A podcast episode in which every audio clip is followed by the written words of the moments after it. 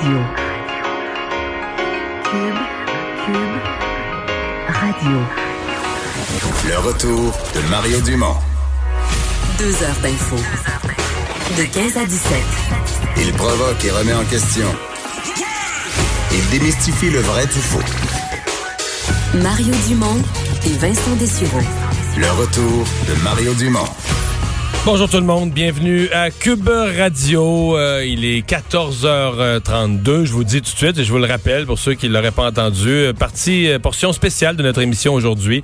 Euh, de 15h à 15h30, on sera là une demi-heure sans pause pour répondre vraiment à vos questions euh, sur le, thème général de l'emploi. Mais vous comprenez que l'emploi, ça inclut le, le pas d'emploi, le plus d'emploi pour les gens qui l'ont temporairement perdu, euh, qui ont été mis à pied ou qui ont plus de travail comme travailleurs autonomes. Donc ça inclut tous les programmes de remplacement. Mais Les aussi gens manquent pas de questions, là. non, non, non, non. Il y a beaucoup de questions. En fait, il y en a déjà, j'en ai déjà toute une pile qui sont par écrit, euh, euh, auxquelles on va essayer de répondre, mais on veut aussi vous parler euh, en direct. Donc, vous connaissez le numéro peut-être, le 1877 827 2346. Euh, ou sinon, ben, c'est, dans le fond, le 1877, c'est 187 Cube Radio. Donc, 1877 827 2346. Et si vous voulez nous en envoyer davantage par écrit, studio à commercial cube.radio. Et euh, oui, on parle d'emploi et d'économie, mais aujourd'hui, M. Legault, euh, dans son point de presse, évidemment, il a dû passer par la, la tâche de plus en plus douloureuse de faire le bilan. Là. Effectivement, parce que c'était pas des bonnes nouvelles encore aujourd'hui en raison, entre autres, d'un nombre de décès là, qui, qui a augmenté. On parle de 10 décès qui s'ajoutent, donc on double le bilan là, de 10 à de 8 à 18. Euh, donc c'est le En même bilan temps, pour ce qui est des décès. il- quand le nombre... Hier, il y avait 40 quelques personnes aux soins intensifs. Je veux dire, là, à mon avis, le nombre de décès, c'est une petite proportion de ceux qui se retrouvent aux soins intensifs. J'avoue que 10, c'est une grosse journée, là, Oui. mais plus tu as de gens aux soins intensifs, quand ils sont rendus aux soins intensifs, c'est qu'ils sont en danger pour leur vie. là. Oui, quoi qu'il y ait un mot sur les soins intensifs, puis je, je- je te le Ouais. précise dans quelques secondes, parce que euh, au niveau des cas, 392 cas euh, additionnels, donc 2021, euh, c'est le bilan présentement au Québec, 141 cas hospitalisés, 50 aux soins intensifs. Mais effectivement, le, le rapport est un peu élevé, le soins intensifs versus hospitalisation. C'est entre autres parce qu'on envoie sans attendre des gens aux soins intensifs, alors qu'on les garderait peut-être tout simplement en soins hospitaliers réguliers. Mais vu qu'on a les lits, on a de la place, on n'hésite pas là, parce qu'on leur donne toutes les chances, euh, parce qu'il y a quand même presque 800 lits de soins intensifs disponibles présentement. Euh, 7000 lits ont été libérés au Québec. Alors vraiment, là, il y a de l'espace euh, pour, pour euh, accueillir des malades sans trop de problèmes. Donc évidemment, on blâme Mais encore tout indique qu'on aura besoin de cet espace-là. Si on se fie aux courbes, si on regarde, je regardais tout à l'heure les pays comparables comme les Pays-Bas, plus gros que nous, c'est peut-être le double du Québec, mais c'est quand ils sont passés par les mêmes nombres que nous. Tu regardes la courbe, ils sont passés par les mêmes nombres que nous, puis il y avait, puis ça va vite, il y avait il y a 10, 12 jours, il y avait ça, là, une dizaine de morts par jour, puis tout à coup c'est 20, puis là c'est rendu plus vers 50, 60 par jour. Et donc proportionnellement des gens soins intensifs. Là. Euh, et en- on est évidemment la province la plus touchée au Canada. On pointe encore du doigt la semaine de relâche là, comme étant ce qui a, ce qui a donné une poussée T'sais, au Québec. Ouais. Sais, je sais pas si je l'ai dit en ondes. euh, Je pense que c'est incomplet. Ça. Je les ai jamais entendus trouver d'autres explications. Puis moi, j'en ai une. On est beaucoup plus tourné vers l'Europe. Au moment des semaines de relâche, reportons-nous dernier jour de février, premier jour de mars. Il y avait encore peu de cas en Floride, dans les Caraïbes, au Mexique, très peu, alors qu'il y en avait beaucoup en Europe. Or, les Québécois, par rapport aux Ontariens ou même aux gens du Manitoba, de la Saskatchewan, là, on va beaucoup plus en France, en Italie. Les Québécois sont plus tournés comme voyageurs vers l'Europe. C'est pas un jugement que c'est bien ou que c'est pas bien, que les autres n'aillent pas en Europe, mais le fait est qu'on, par nos choix de voyage naturels, on se trouvait à s'exposer davantage à des zones où à ce moment-là, il y avait déjà des centaines de cas, alors que si on se reporte à cette date-là, les gens qui étaient en Floride, oui, étaient plus à risque que s'ils n'avaient pas voyagé, surtout peut-être à cause des aéroports, puis, mais il n'y avait pas tant de cas que ça là, à ce moment-là, en. Floride ou dans les, mettons, au Mexique ou à Cuba ou en République dominicaine, il n'y en avait presque pas. là. Et en Colombie-Britannique, eux, c'est beaucoup plus l'Asie, mais la Chine a été quand même ciblée à un endroit où on a très rapidement tout fermé. Euh, alors, euh, ça a peut-être permis à ce que les gens qui vont au Japon, par exemple, ou ailleurs, reviennent sans être infectés. Euh, dans les- le, le point central, là, Mario, de ce, qui, qui est revenu, est parce qu'énormément de journalistes ont posé des questions là-dessus, Montréal, puisque Montréal est quand même euh, euh, bon, presque la moitié des cas au Québec présentement. Euh, est-ce qu'on se dirige vers une certaine forme là, de quarantaine forcée à Montréal de certains secteurs ou de toute la ville? Euh, on sent que c'est dans les plans, que évidemment on n'a pas d'avenue Mhm. nécessairement choisie encore, qu'on garde les chiffres à tous les jours. Mais oui, on s'y prépare un peu. Valérie Plante nous l'a même confirmé ce matin avec Benoît Dutrisac, qu'il y a une inquiétude clairement, qu'il y a des communications entre la ville et la province sur qu'est-ce qui devra peut-être être fait. Euh, et d'ailleurs, je vais te faire entendre un extrait de, de Horacio Arruda de la santé publique là-dessus qui montre, bon, qui essaie de se, se faire rassurant en disant, inquiétez-vous pas, si on arrive là, ben, vous allez avoir des services quand même. Mais c'est quand même un discours qui, pour, qui, qui paraît un peu, euh, un peu, su- un peu surréel pour les gens à Montréal et pour les Québécois. On peut écouter Horacio Arruda là-dessus. C'est sûr que quand on confine des gens dans un territoire, on s'assure à ce que les, la sécurité, les besoins essentiels soient là. là. On n'ira pas enfermer un secteur puis dire, mais dans ce quartier-là, personne mange, puis etc. On s'organise pour qu'il n'y ait pas de violence non plus, parce qu'il y en a qui peuvent décider de faire de la violence, euh, aller faire des vols, etc. Donc, c'est une série d'interventions qui permet d'appuyer le citoyen dans son confinement. Bon, alors comment on va faire ça si on en arrive là? Ben ça, Ça, c'est pas euh, clair. C'est pas clair. Ouais. Euh, Est-ce que ça se fera par zone Mais, non, au mais c'est parce complet? que si tu faisais, mettons, euh, puis la question a été posée, si tu voulais, par exemple, faire le confinement d'une région comme la Côte-Nord, tu surveilles la route 138, ou- mais tu sais, à Montréal, là, ça vient par tous les bords, tu peux passer par des petits boulevards secondaires, par des rues résidentielles, tu vois, fermer. À moins que tu fermes une l'île. île. Ce serait peut-être Ouais, tu fermes une île, tu fermes tous les ponts. Mais là, c'est impensable. C'est une île d'1,8 million de personnes. C'est le cœur économique du Québec. Tu peux pas fermer l'île, là. Mais présentement, quand même, et, en dit long sur l'importance du confinement. Ce matin, je parlais avec le docteur Carl Weiss, le microbiologiste, et qui disait, puis tout le monde est délicat parce qu'on veut pas viser des communautés, mais on sait que dans la région visée, puis ce matin, il y a un, par exemple, il y a un membre de la communauté acidique là, qui a fait un point de presse. Ils ont perdu, euh, ils ont perdu un homme de 67 ans qui est décédé. Et il y a certaines communautés religieuses dans cette région-là de Montréal. On, le savait, la fin de semaine où tout le reste du monde commençait en confinement, il y avait encore des mariages, il y avait encore des offices religieux, il y avait encore des regroupements. Ils se sont conformés. Dans les jours suivants, il y a des interventions et des gens qui leur ont parlé euh, dans leur langue, dans leur langage un peu plus. Ils sont, maintenant, il n'y a, plus à capoter. là. Ils respectent les règles. Mais le docteur Weiss disait, c'est un bel exemple, c'est pas banal, de ne pas avoir, mettons qu'ils ont été trois, une fin de semaine de plus, trois, quatre jours de plus à ne pas respecter les règles, qui pourraient avoir l'air, ben là, ils ont respecté pareil, mais trois jours, quatre jours plus tard, non, c'est assez pour que dix jours après, deux semaines après, là, ils sont un foyer épidémiologique versus les autres quartiers de Montréal. C'est tellement limite. Et c'est pour ça que quand on dit que le gouvernement du Québec a pris les mesures hâtivement, puis c'est une bonne chose, je trouve que ça nous donne un échantillon, juste des petits groupes ou religieux qui ont pas pour mal faire, mais il y avait des mariages prévus, des offices religieux, puis ils ont tout tenu ça comme prévu. Ils ont pas annulé, puis ils se sont mis en confinement quelques jours plus tard. Mais il était trop tard. Mais oui. Comment là, tu te retrouves avec des éclosions importantes. Là. Euh, dans les autres messages, quand même quelques messages en rafale du, du premier ministre. Sur euh, le 2000 dollars du provincial, du, du fédéral, on va y Ah oui, revenir dans quelques ça. instants. Mais il y avait une, inquiétude de, à savoir sur les gens qui, euh, qui gagnent moins que 2000 dollars. Euh, Les gens au salaire minimum est proche du Exact. salaire minimum. Autour de 30, 35 heures semaine. Et en bas, là, on dit, OK, est-ce que ça vaut vraiment la peine? Surtout quand on se retrouve, par exemple, dans des pharmacies, des endroits où on peut être même à risque d'être malade. Euh, ben ça, François Legault a dit, il y aura un programme pour ça. Là. On va vous compenser. Par contre, euh, ça va, faudra attendre un peu. Là. Ce sera rétroactif euh, aux besoins. Il là. a dit J'ai donné un mandat à mon ministre des Finances, faites-moi confiance. Faites-moi confiance. Alors, continuez. Vous aurez un supplément quelconque qui restera euh, à expliquer, mais à suivre. Dans les autres messages importants du premier ministre, pour la promenade, il y a beaucoup de questions par rapport à ça. Est-ce que j'ai le droit d'aller me promener ou pas, dépendamment des cas? Oui, si pour euh, la majorité de la population, promenade, si on le dit depuis le début, c'est recommandé. Si vous êtes atteint de la COVID-19, c'est non.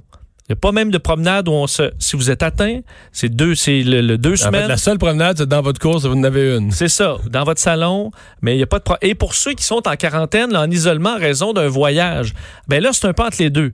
Vous avez le droit, mais de grâce, tenez-vous loin du monde, pas d'arrêt, vous restez dans des zones où- qui sont dégagées, Euh, vraiment la plus grande prudence pour ces gens-là. Mais on n'est pas loin de dire aux gens qui reviennent de voyage, cette espèce de règle générale que des médecins américains avaient prescrite d'ailleurs. Comportez-vous comme si vous l'aviez. On ne souhaite pas, on espère que vous aurez fait. On espère pouvoir dire dans 14 jours que vous avez fait ça pour rien. mais comportez-vous pareil, pareil comme quelqu'un qui l'a, de telle sorte que vous allez éviter de contaminer qui que ce soit. Et pour les régions, le fait de se promener en région, parce qu'il y a une inquiétude dans plusieurs régions de gens qui vont se diriger vers leur chalet, par exemple. Euh, François Legault a dit, ben moi, quelqu'un qui part de Montréal, fait son épicerie, s'en va direct à son chalet, s'enferme là. Euh, jusqu'à nouvel ordre, j'ai pas vraiment de problème avec ça. Puis il disait même Mais- quelqu'un qui, a un qui est à son chalet de façon permanente présentement et peut-être puis qui vit là en confinement, peut-être mieux de pas revenir à Montréal là où il y a plus de cas. là. probablement plus en sécurité. Euh, le problème, c'est aller à- arrêter au bureau de poste au village, arrêter à l'épicerie, arrêter au euh, faire des différents achats. Ça, c'est non. Alors, vous pouvez demander à un, vo- vous pouvez demander à un voisin euh, qui d'aller vous de mettre les trucs sur votre perron. Euh, alors, c'est ce qu'on veut pas. Aller vous promener dans les régions, euh, c'est non.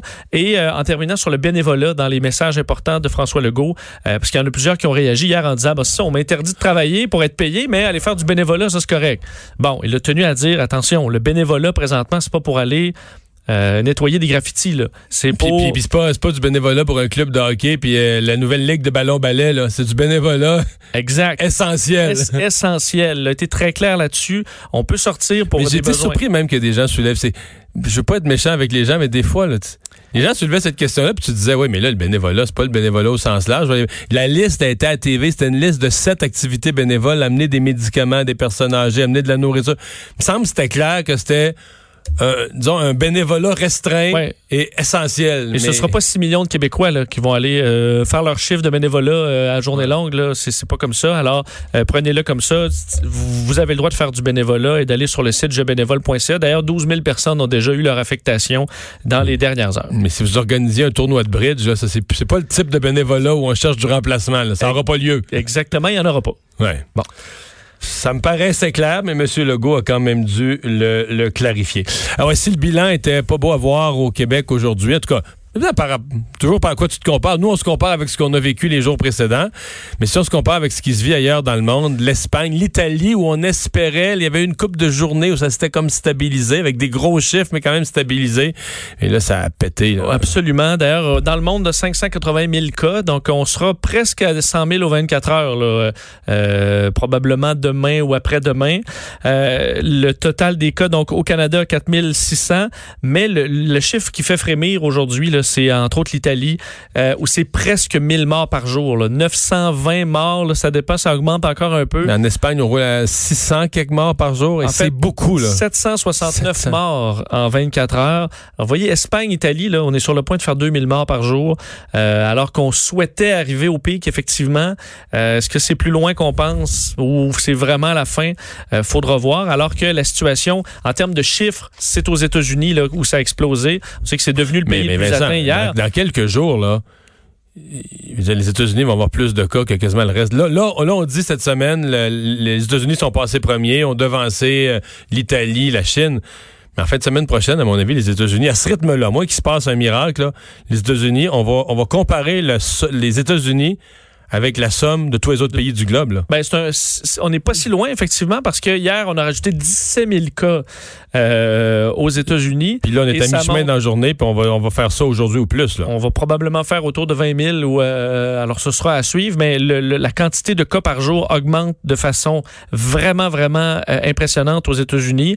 Euh, évidemment, il y a des problèmes. L'État de New York est dans le centre de ça, mais un petit peu partout à travers les États-Unis, on s'inquiète de plusieurs villes, Détroit entre autres, euh, ou d'autres villes où Los on- Angeles, le maire de Los Angeles est. Puis Los Angeles, quand tu regardes les chiffres, là, j'ai l'impression qu'il n'y a peut-être pas eu assez de tests parce qu'on semble pas avoir tant de cas détectés positifs. Mais les autorités qui sont au courant de ce qui se passe sur le terrain, entre autres le maire, il a l'air très nerveux. Et euh, je sais pas si tu as vu les derniers tweets aujourd'hui de Donald Trump, Non. mais qui ben, con- concernant les respirateurs. Là, euh, Mais là, il avait dit qu'il n'achetait pas parce que c'était trop cher. Ouais, mais là, il lance. Hier, euh, enfin, il a écrit un petit, euh, donc ce midi là, en, en majuscule. OK? General Motors doit, là, en majuscule, immédiatement ouvrir son usine bêtement abandonnée de Lordstown dans l'Ohio ou une autre usine et, encore là, en majuscule, là, commencer à produire des respirateurs maintenant, now, avec plein de points d'exclamation. Et euh, il retweet après, il dit Ford, en majuscule encore, lancez-vous dans les respirateurs et vite. Puis là, il insulte certains. Mais hier, il y avait des respirateurs disponibles, ils les achetaient pas. Mais là, faudrait que les, parce que entre autres Ford euh, devait fabriquer des euh, donc une quantité de respirateurs. Finalement, ils ont annoncé que ça allait être moins. Euh, et là, déjà, il insultait en disant ça marche jamais avec ces patrons-là. Euh, donc, il était dans les insultes. Mais là, alors qu'il sonne toujours comme étant tout est sous contrôle, mais là commence à écrire en panique qu'on a besoin de respirateurs aux États-Unis. C'est pas c'était pas le tweet le plus rassurant de Donald Trump aujourd'hui.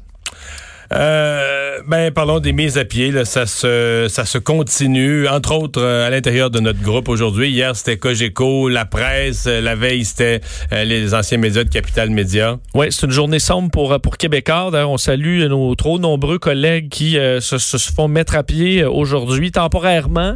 mais quand même, Québécois donc, a annoncé une réduction d'effectifs de 10% de ses employés. C'est 1014 travailleurs permanents et temporaires qui vont donc être mis à pied. Il y aura des mesures financières et d'accompagnement. Là, on va compenser les, euh, euh, les, les, les, prestations d'aide gouvernementale pour assurer là, un, un, un, certain salaire euh, pendant un certain temps. Mais entre autres, le groupe TVA est quand même frappé. 25% des employés du groupe TVA qui sont touchés. Ça représente 482 postes. Mais il y a des secteurs, tu sais, quand tu regardes ça, mettons, que ce soit TVA Sport, mais c'est aussi vrai pour RDS, il n'y a plus de sport.